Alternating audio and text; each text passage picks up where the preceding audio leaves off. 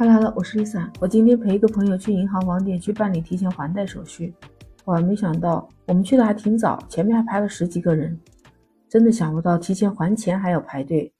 银行工作人员说，也确实从二零二二年以来啊，这提前还款的人是越来越多了。哎，为什么这么多房贷客户现在选择提前还款呢？那提前还款到底划不划算呢？欢迎收听简化生活，Lisa 在深圳向你问好。哎，有这么一位王女士。他在自己的社交平台上说，他提前还掉八十万以后，他的房贷利息减少了一百一十一万。他是在二零一九年买的第二套房，当时银行给他批的利息是百分之六点二，哎，其实这是挺高的，上浮了。那贷款金额他贷的就是一百八十六万，贷二十五年，当时还款的方式就是等额本息嘛，每个月固定月供就是一万一千七百元。但是王女士她就查了银行明细，发现原来月供里面的利息就占了八千多，其实本金也才还三千多。那她说三年还了本金才还了十万块，那看着每个月这么高的利息，她说后来买基金啊、买股票啊，自己还是亏了。那存了定期的利息也不划算，所以她决定申请提前还贷。于是她提前还掉那一部分八十万。当时她看到还款计划表以后。说房贷利息减少了一百一十一万，当时他确实是兴奋了。他说这个不比理财赚钱啊，所以他说他计划努把力，他要加紧挣钱，把剩下的本金都还掉，彻底去摆脱这样的负债。哎，你是不是跟我一样的觉得不对呀？不是这几年的疫情，大家的口袋钱包也瘪了，还有很多企业倒闭，很多人员失业。按道理来说，我们应该是没有什么能力提前还贷的，但是你知道吧？所有的人消费现在是缩紧了，缩紧消费以后就变得储蓄越来越多了，再加上我们疫情的反反复复，所以我们对未来失去了太多的信心。按照我们中国人的传统呢，就喜欢存钱来抵抗风险嘛，所以说我们的储蓄就增加了，这么高的储蓄率，所以说居民还房贷的能力也就慢慢的增强。但是有一个人他说他提前还贷，结果他后悔了，是一位李先生。他说，他整个部门被裁员，他失去工作了。他一直就是觉得自己的房贷利息太高。当时他是二零二一年的年尾，他想着年终奖就要发了，而且他有一笔五十万的理财也马上到期，他毫不犹豫就选择了提前还贷。当时春节之后，结果他们公司的这个经营状况也不太好，因为疫情嘛，而且最终年终奖也发不出来了，最后甚至他连工作都没有了，只能在家里坐吃山空。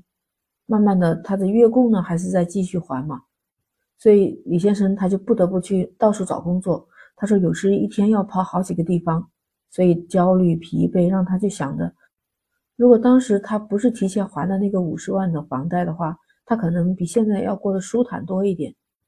所以有一位国有大型理财师，他就告诉大家说，不论你是否选择提前还贷，其实要看每个家庭的。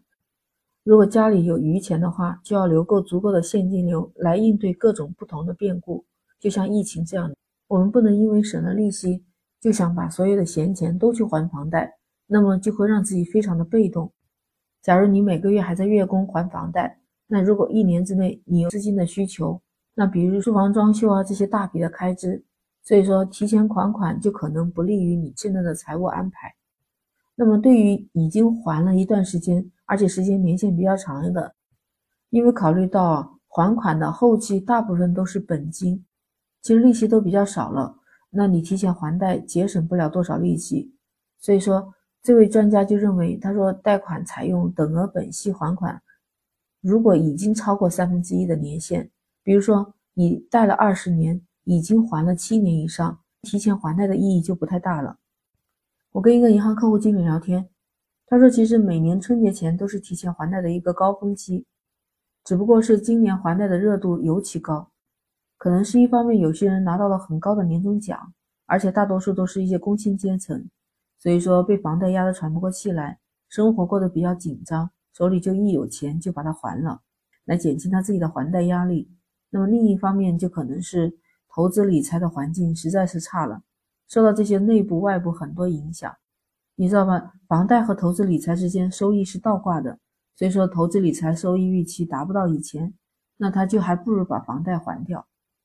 之前股票、基金还是银行理财产品，基本上年化收益率可以达到超过百分之五，和当时的房贷利息相比还有一些盈余。但是现在想恢复之前那种是不太可能了，存款利率也一路下降，很多人买的那个理财产品都亏了本金，所以不少人都说提前还房贷才是今年最好的理财方式。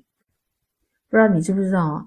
现在也是买房的最好时机，因为现在房贷利息很低，低到年化利率只有百分之三的水平。但是有一点，过去的存量房贷款利率是很高的呀，你就好像。我几个朋友，他们的贷款利息都是特别高，尤其是在二零一五年到二零一九年之间买房的，那个时候贷款都是上浮的，所以说它的月供是很高的。那比起现在新的贷款利率来说，确实是不划算的。所以这一部分人他一定是想着提前把之前的贷款还掉。你想想，我们个人是没有办法去改变贷款利息的，对吧？所以相比之下呢，提前还房贷可以节省大笔的利息。还可以有效的减轻负担嘛，所以说，嗯，对我们减轻生活的和心理的双重压力是比较好的。不过还房贷是不是一定要提前还？那多少金额提前还清是最合适的？那可能就要根据你个人的经济状况还有实际能力去选择。关于这个话题，你还有什么看法和观点？欢迎在评论区留言。那 Lisa 今天就和你聊到这儿，下一期简化生活我们再聊，拜拜。